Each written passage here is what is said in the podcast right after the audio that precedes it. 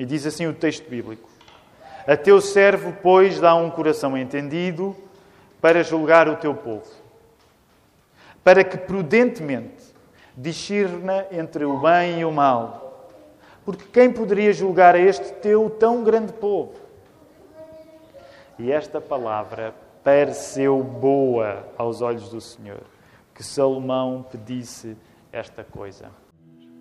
Ainda antes de voltarmos ao nosso lugar, quero convidar todos a podermos olhar à nossa volta, poder acenar, até porque, como estamos atentos à circunstância da pandemia do nosso país, como o pastor Filipe já nos orientou, eh, nós vamos minimizar ao máximo os nossos contactos uns com, uns com os outros e, portanto, tentem com os olhos dizer aquilo que não podem dizer através do toque nesta hora. Podemos ficar sentados.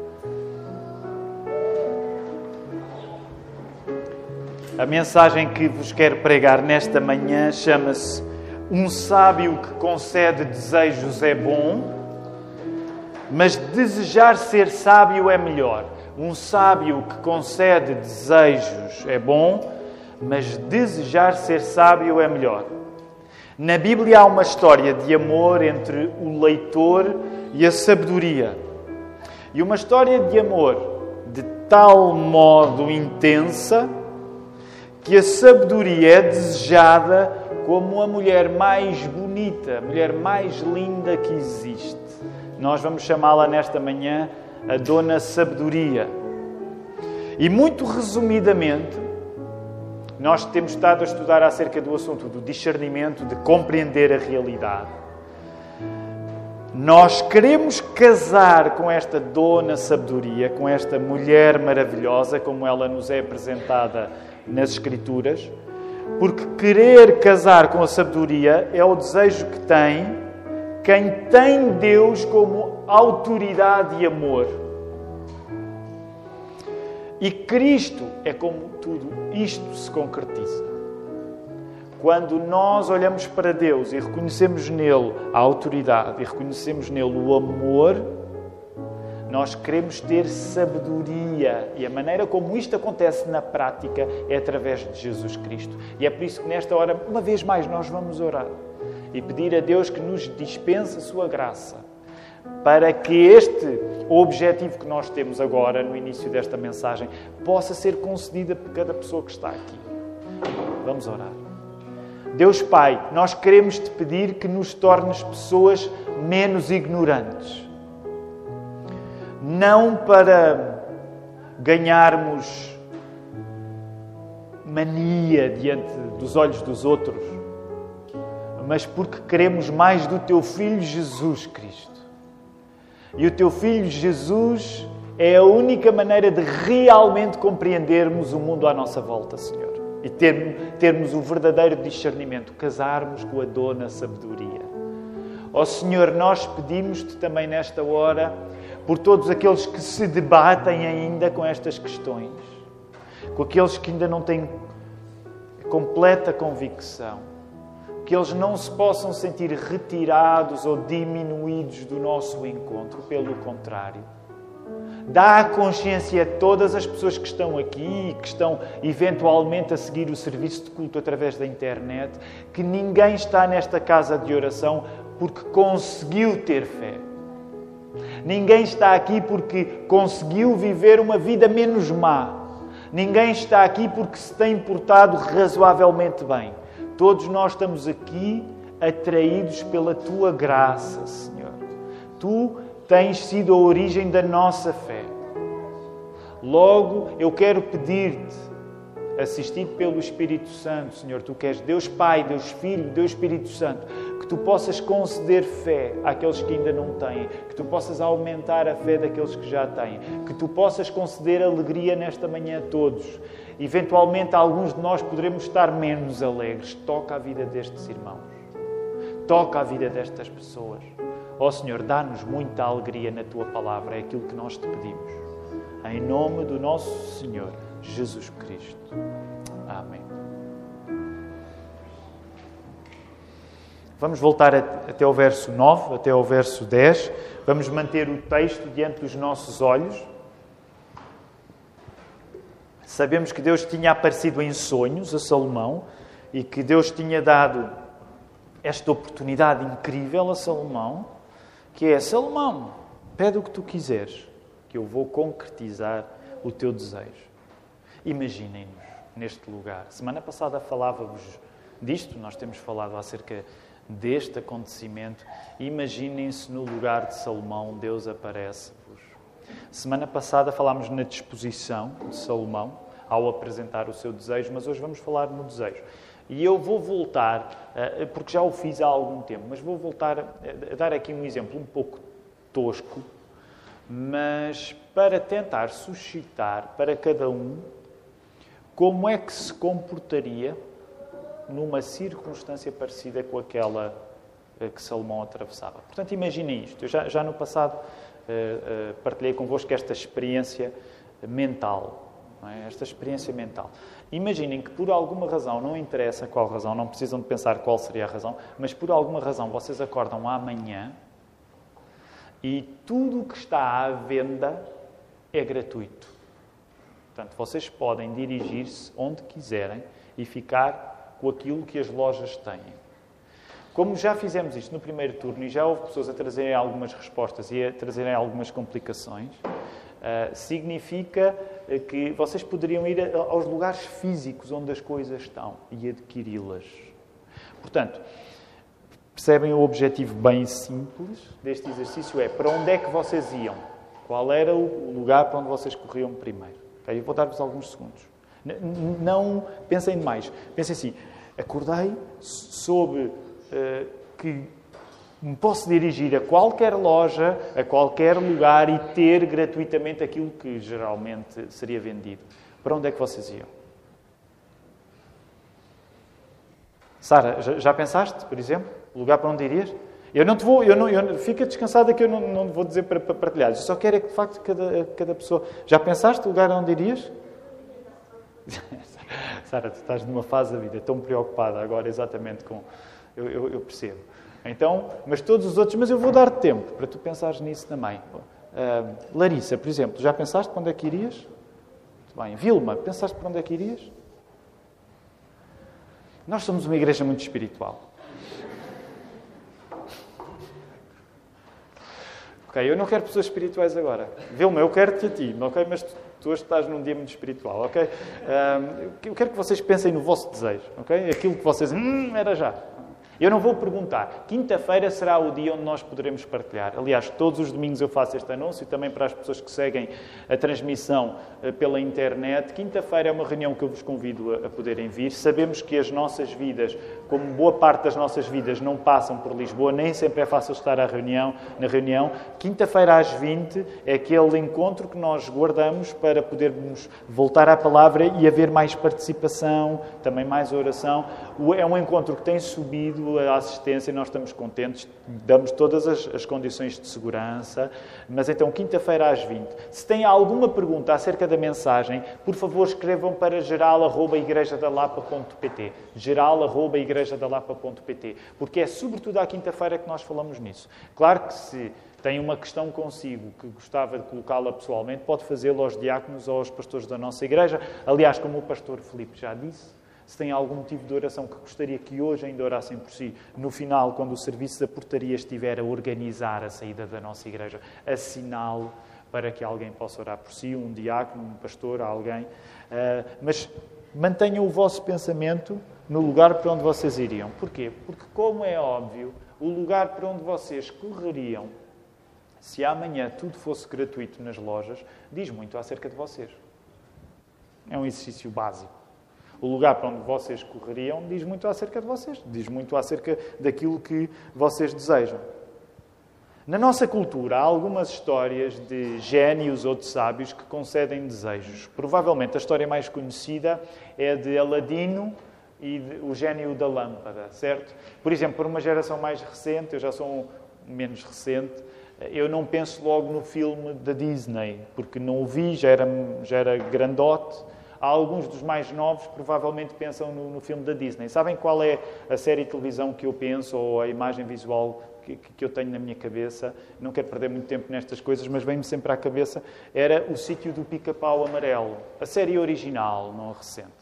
Os irmãos do Brasil lembram-se do sítio do pica-pau amarelo. A série original, o Filipe e a Larissa de certeza que viram a recente. De falar aquela antiga, uh, dos anos 70, final dos anos 70. E eu lembro-me que a determinada altura havia uma circunstância em que havia um gênio lá. Se vocês nunca viram o sítio do pica-pau amarelo original, a vossa vida é suportável, mas o original era incrível. O original era incrível. Há alguns episódios no YouTube a pessoa consegue ver. Mas eu lembro-me, não é, de, daquele episódio em que há um gênio que concede desejos.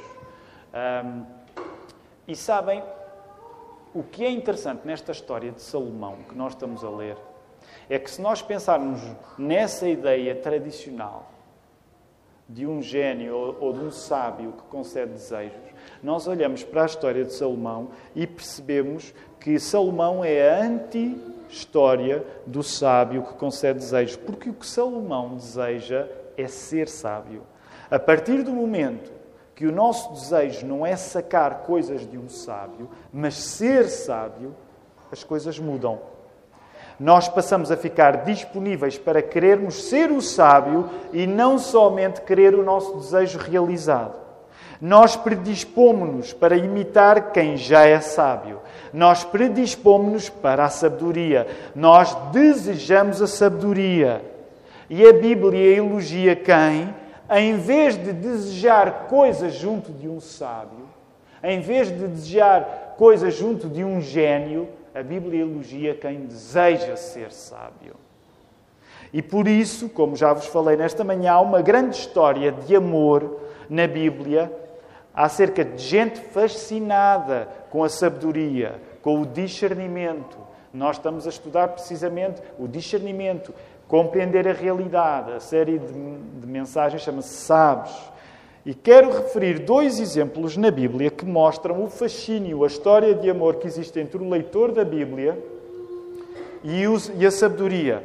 Quero sugerir dois exemplos em dois livros do Velho Testamento estudava para falarmos em muitos outros exemplos, hoje escolhi apenas dois. Um deles é no livro de Jó e outro é no livro de Provérbios. Livro de Provérbios que, como nós sabemos, é em grande parte creditado a quem?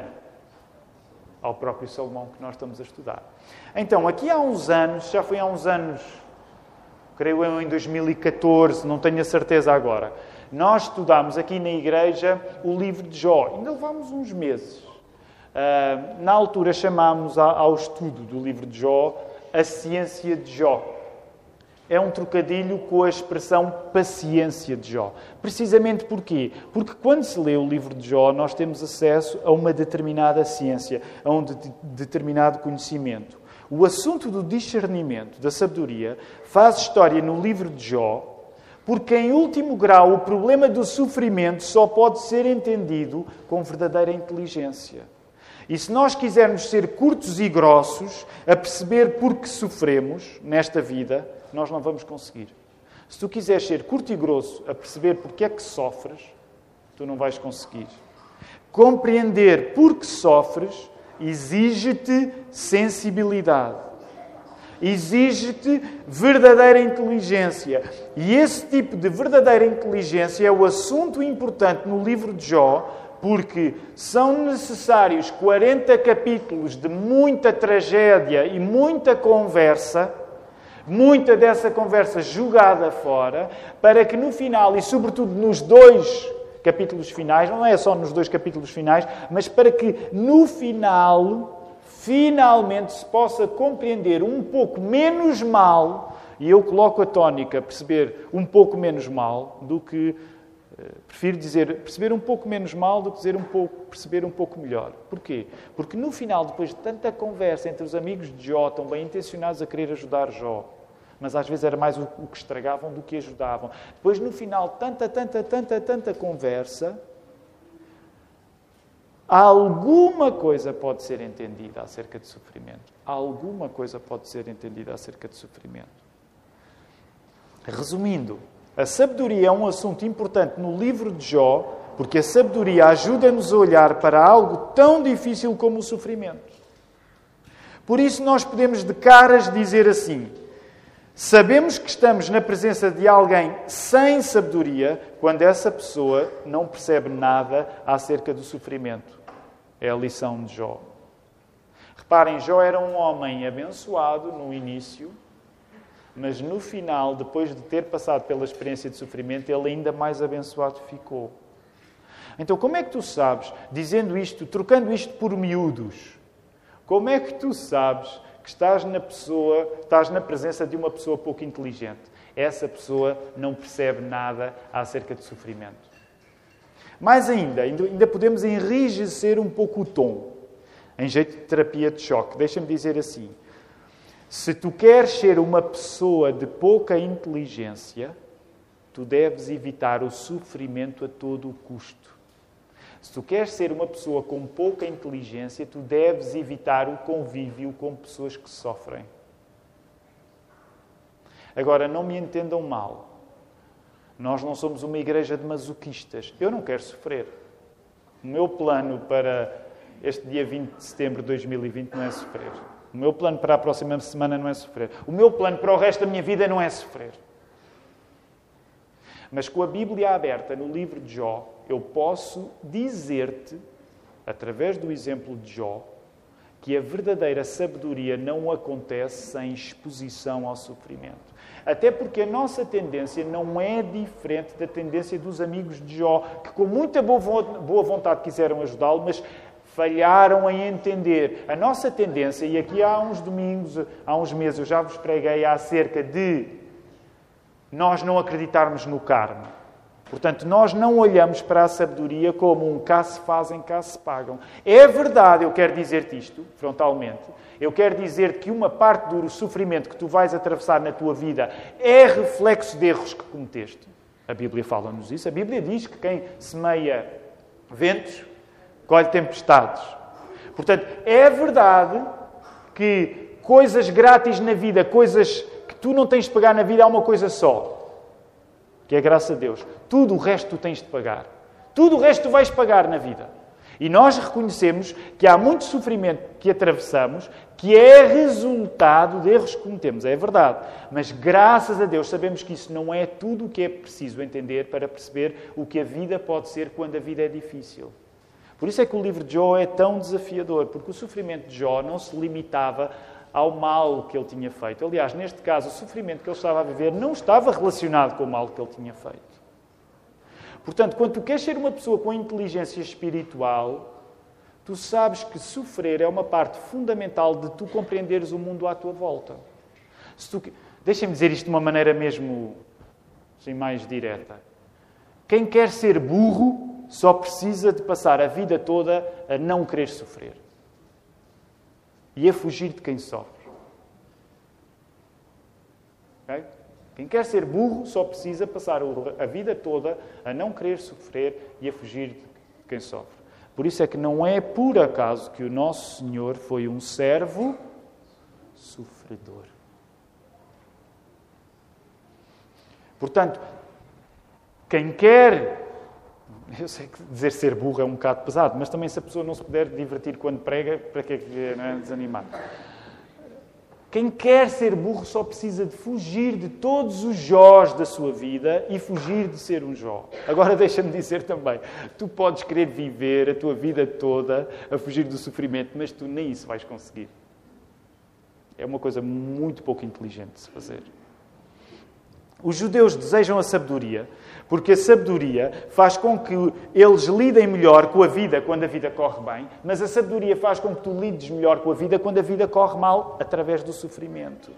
E a sabedoria é desejada a um ponto tal no Antigo Testamento que a sabedoria, o desejo que, há pela sabedoria é parecido com aquilo que um homem sente quando sente falta de uma mulher. No livro dos Provérbios, a sabedoria não é um conceito abstrato ou teórico. A sabedoria é uma senhora, é a dona sabedoria. E sabem, quando eu estava a preparar esta mensagem, e ontem, quando a enviei, eh, a pessoa que passa tempo a estudar, e o hebraico, e, e, e, e os comentários, e por aí fora. Eh, e uma das coisas que, na altura, estava a passar as coisas para o Joel, e o Joel que trata da comunicação, que gera de comunicação da nossa igreja, e ele chamou-me a atenção para uma coisa que eu nem tinha incluído no sermão. É? é que a sabedoria, a dona sabedoria tem um nome na nossa cultura greco-romana. A dona sabedoria tem um nome. E agora vou perguntar, os, os que já estiveram no primeiro turno não podem responder, naturalmente. Qual é o nome da dona sabedoria na nossa cultura tão herdeira dos gregos e dos romanos? Qual, qual é o nome da sabedoria? Boa, eu fico contente porque o João e a Isabela sabem. Não respondem, respondam já. Seria mau sinal se eles não soubessem, mas não respondam. Alguém vai ter de dizer o nome da Dona Sabedoria, porque ela tem um nome. Ela é uma senhora e ela tem um nome. É Sofia, exatamente. Sofia quer dizer conhecimento. Palavra grega para conhecimento. Portanto, por isso, filosofia é o amor ao conhecimento. Portanto, reparem, quando o Velho Testamento fala acerca da relação que as pessoas querem ter com a sabedoria, é uma relação, eu quero ser cuidadoso, mas quero dizer isto. Não é uma relação abstrata, eu quero ser, ah, eu quero saber mais, ah, eu quero ter mais conhecimento. Não. Eu quero perceber a realidade de uma maneira parecida como um homem, como um homem quer uma mulher. É uma maneira um pouco erótica, permitam-me o termo. Por isso é que no livro dos Provérbios, os primeiros nove capítulos são a contrastar a, a maravilhosa, a senhora mais bonita e inteligente do mundo, que é a Sofia, a comparar a Dona Sofia com a estupidez e a dizer: escolham melhor. E por isso é que nós vamos chegar, por exemplo, a outros exemplos por exemplo, vamos chegar a outros exemplos de a sabedoria ter encarnações ao longo do Velho Testamento que não se resumem à Dona Sofia, mas são mulheres em carne e osso que existiram. Percebam isso no Velho Testamento. Por exemplo, só para encher uma mão, só para termos aqui cinco exemplos. Raabe, no livro de Josué. Débora, no livro de Juízes. Ruth, no livro de Ruth. Abigail, no livro de Samuel. Esther, no livro de Esther. Portanto, se tu queres fazer o jackpot, procura uma mulher com estes cinco nomes. Não, não, não, não, não, Isso era só uma maneira para eu me sentir bem, que arranjei uma Ruth. Mas é para vocês entenderem, todos nós entendermos, que estas mulheres na Bíblia são encarnações da sabedoria. Por isso, quando as pessoas dizem assim, ai, a Bíblia não sei o quê, é, é misógina, a Bíblia trata. As pessoas não sabem ler textos, não sabem ler a Bíblia. Os exemplos mais persuasivos de sabedoria no Antigo Testamento, a nível de inteligência, são mulheres destas. Claro que agora Salomão é um homem, ele está a ser dado como exemplo, mas são mulheres destas. E Deus quer que nós desejemos a sabedoria como um homem deseja uma mulher. Estamos a ver porque é que a sabedoria é tão bem cotada na Bíblia e vale a pena pegar naquela lição resumida no texto que vos falei, nos primeiros nove capítulos do livro de Provérbios, quando diz lá no verso 10, no capítulo 9, o temor do Senhor é o princípio da sabedoria. Basicamente, isto significa isto significa que até nós temermos Deus, e agora eu preciso rapidamente de resumir coisas que são vastas, mas, ok, até nós temermos Deus, e logo alguns de nós podemos dizer, para temer Deus, a ideia, então, mas não é suposto, depois não vejo Jesus, e, e, o verdadeiro amor despede o medo, não é essa a mensagem do, do, do, do Novo Testamento, nós não temos mais de temer Deus. Calma, calma, ok, calma. Sim, há uma dimensão em que nós não somos escrituras de medo em relação a Deus. Mas se nós quisermos compreender o que é que temer a Deus quer dizer, eu acho que podemos usar a palavra medo com alguma razoabilidade, no sentido de respeito. O que é que é temer a Deus? Temer a Deus é tu tens um relacionamento com Deus de tal modo que aceitas a sua autoridade. E ao mesmo tempo que Deus é a autoridade na tua vida, Ele é a fonte de amor. Para mim, ajuda-me ter estes dois As para compreender o que é que nós estamos a falar quando falamos de temor que é que é temer a Deus? Deus é autoridade. Eu respeito a autoridade. Ele está acima de mim. Ele é a fonte de amor. Portanto, até nós temermos Deus, desenvolvermos com Deus uma relação de respeito tal que Ele é o único que nos assusta ao mesmo tempo que suscita o nosso amor. Isto não é uma contradição. Ah, isso é uma contradição. Não, não é uma contradição. A única pessoa de quem tu deves ter medo é de Deus. Tu não tens de ter medo de mais nada neste mundo. Eu não estou a dizer que é fácil não ter medo. Mas um cristão é, é mau exemplo, é o que me ocorre, é a Tupac Shakur. Only God can judge me. Okay? Apenas Deus me pode julgar. Não tenho medo. Eu não tenho. Nós, nós temos de cultivar a ausência de medo pelo julgamento de qualquer homem, qualquer mulher, qualquer governo, qualquer autoridade. A única autoridade que nos deve pôr em sentido é Deus. E é triste nós vivemos numa cultura que se foi despedindo da ideia de ter respeito a Deus. E deixa-me dizer isto com cuidado. Eu tenho de terminar este sermão, mas deixa-me dizer isto com cuidado. Às vezes, até nós próprios, nas igrejas evangélicas, com boa vontade, com desejo de sublinhar o amor, perdemos a dimensão da autoridade e falamos com pouco temor de Deus. Tratamos Deus como se Ele fosse o nosso personal trainer, a pessoa que no ginásio nos diz estás a fazer isso bem ou estás a fazer mal. Deus é aquela pessoa que nós devemos temer. O Senhor Jesus vai usar uma linguagem de temer Deus. Tem medo daquilo que te pode colocar onde? No inferno. E ele não está, Jesus, quando diz isso, ele não está a falar acerca da própria pessoa. Cuidado com o que fazes, não vais te colocar no inferno. Está a falar acerca de Deus. Portanto, o Senhor Jesus sabia usar uma linguagem nós temermos a Deus. E a sabedoria é muito importante porque até tu temeres a Deus, até tu desenvolveres com Deus uma relação de respeito tal que Ele é o único que te assusta, ao mesmo tempo que suscita o teu amor, tu não percebes nada da realidade. A sabedoria é muito importante na Bíblia porque ela é o resultado de quem não só acredita em Deus, mas como ama Deus. Temer a Deus que envolve termos Deus como autoridade, que envolve termos Deus como fonte de amor na nossa vida. Temer a Deus é o mínimo para realmente entender alguma coisa sobre a vida. É o princípio da sabedoria. Deixem-me citar a frase de um pastor, de um pastor amado, apesar de eu ainda não o pude conhecer pessoalmente. Ele já foi o pastor da nossa Kelly, agora a Kelly está cá. O pastor Emílio Garófalo Neto. Ele tem um livro sobre Eclesiastes que está aí prestes a sair. E a determinada altura ele diz esta frase que eu quero citar para vocês reconhecer e entender o lugar supremo e primário de Deus no mundo é o princípio para o verdadeiro conhecimento. Reconhecer e entender o lugar supremo e primário de Deus no mundo é o princípio para o verdadeiro conhecimento. Quero terminar e para isto voltar à questão extraordinária que Salomão fez. Desejar a sabedoria em vez de ficar no desejo. Desejar a sabedoria em vez de ficar no desejo é, no fundo, tu amares Deus por aquilo que Ele é e não somente por aquilo que Ele te dá. Tu queres ser sábio não é. Quando tu queres ser sábio, tu não queres apenas sacar as bênçãos de Deus, os desejos do gênio. Tu queres ser como o sábio, tu queres ser como o gênio. Materializar este amor por Deus, este amor por Deus além daquilo que Ele te pode dar, é amar o produto final e é amar o processo até esse produto final. Eu passo a amar Deus porque, é verdade, Ele concede os meus desejos. Nós não devemos ter vergonha de levar os nossos desejos a Deus. Eu sinto que às vezes nós malhamos tanto no Evangelho da Prosperidade que depois ficamos criaturas sem desejo. Isso é um disparate. É um disparate tão grande como o Evangelho da Prosperidade. Tu deves levar os teus desejos a Deus. Porque Deus quer, aliás, Ele até já conhece, mas Ele quer ouvir-te exprimir os desejos do teu coração. Não há problema nenhum em tu desejares que Deus te abençoe.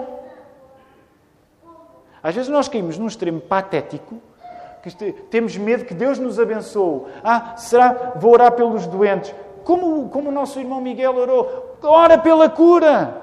Então não é a cura que tu queres, ora pela cura.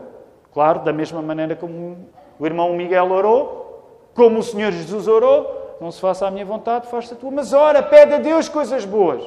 Não faz sentido. Ó oh, Senhor, eu no fundo estou a tentar, inspirado em Ti, deixar de desejar coisas boas. Isso não é cristianismo, isso é ser estoico. Isso é aceitares o sofrimento como o desígnio da tua vida. Se nós não fugimos do sofrimento, não significa que nós dizemos o sofrimento é a nossa vida. Portanto, não há coisa errada nenhuma em tu desejares que Deus te abençoe. Que tu desejes palavra de bênção para ti. Quero abençoar-te, que tu desejes que Deus te abençoe. Okay? Mas ao mesmo tempo, não ficas só aí, porque tu queres ser como Deus é. Tu não queres apenas sacar as coisas boas, tu queres ser como Deus é. Deus serve para vir até mim, concedendo-me desejos, ao mesmo tempo que eu desejo ir até Deus, sendo como Ele é. E vale a pena perguntar: que nome tem isto? Se encontrar a iniciativa de Deus vir até nós? Com o desejo de nós sermos parecidos com Ele. Que nome tem isto? Tem um nome: Jesus. Cristo é o velho desejo por sabedoria feito carne e osso. A Dona Sabedoria era fantástica, a Sofia, mulher incrível. Mas Jesus Cristo ainda é melhor que a Sofia. Cristo é o casamento, é o casamento consumado com a sabedoria. E é tão bonito que a Bíblia diga, porque é aqui que vamos terminar, no verso 9. É tão bonito, verso 10. Esta palavra pareceu boa aos olhos do Senhor. Sabem, como pastor, eu muitas vezes me dedico a pregar acerca daquilo que não agrada ao Senhor, contra os nossos pecados. É tão bom que possamos terminar a falar naquilo que Deus se agrada. Deus gosta que tu queiras ser sábio. Deus gosta que tu queiras compreender a realidade. E isso é uma grande palavra de esperança que eu quero deixar com todos nesta manhã. Que o Senhor nos dê força para não só sermos sábios, como querermos ser sábios, sabendo que tudo isto só se concretiza em Jesus Cristo. Eu quero convidar-vos a podermos ficar de pé. Vamos orar.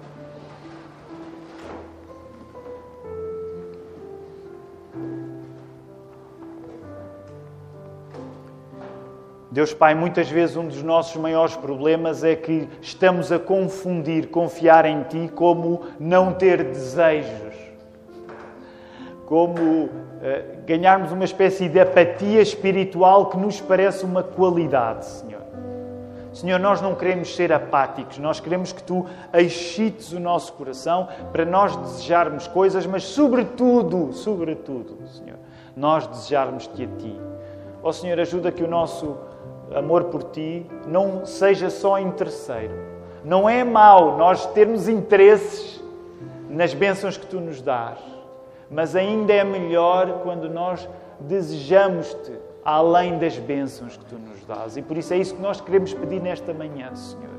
Que tu nos ajudes a ser pessoas habitadas por mais desejo de Cristo, Senhor. Que tu possas valer as pessoas que lutam contigo nesta hora e que lhes agrada a ideia, mas ainda não conseguem crer. Que tu possas iluminá-las, porque é só o teu Espírito Santo que pode fazer isto. Que nós, durante esta semana, possamos ser não voz de condenação às pessoas que não creem à nossa volta, mas voz, vozes de esperança e que possamos ser pessoas caracterizadas por isto. Esta pessoa está sempre desejosa de Jesus que isto possa ser a nossa vida. Recebam a graça do Senhor, que a graça do Senhor Jesus Cristo, o amor de Deus Pai, a comunhão do Espírito Santo sejam com vós todos, agora e para sempre. Amém. Podemos ficar sentados.